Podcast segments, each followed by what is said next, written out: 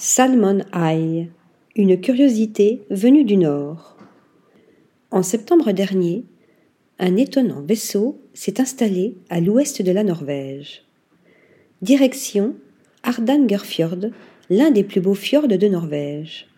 C'est dans cet endroit magique qu'un étrange objet, dont la silhouette évoque un vaisseau spatial échoué, a fait son apparition. De forme ovoïde, et recouverte de ce qui semble être des écailles, cette masse n'est autre qu'une installation artistique faisant aussi office de centre d'information sur l'aquaculture. Son architecture, mais aussi son design unique, ainsi que ses installations d'expériences immersives, ont été créées par Gvorning Design afin d'inspirer tout en informant sur la façon de nourrir durablement la planète par le biais des ressources maritimes. Son revêtement extérieur imite la peau brillante et argentée du saumon.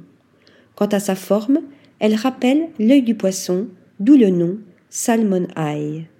Une conception et une localisation qui lui permet d'être visible à plusieurs kilomètres de distance. Financée notamment par la société d'élevage de saumon Eide Fjordbruk, Salmon Eye se targue d'être la plus grande installation d'art aquacole flottante au monde. Article rédigé par Lisa Agostini.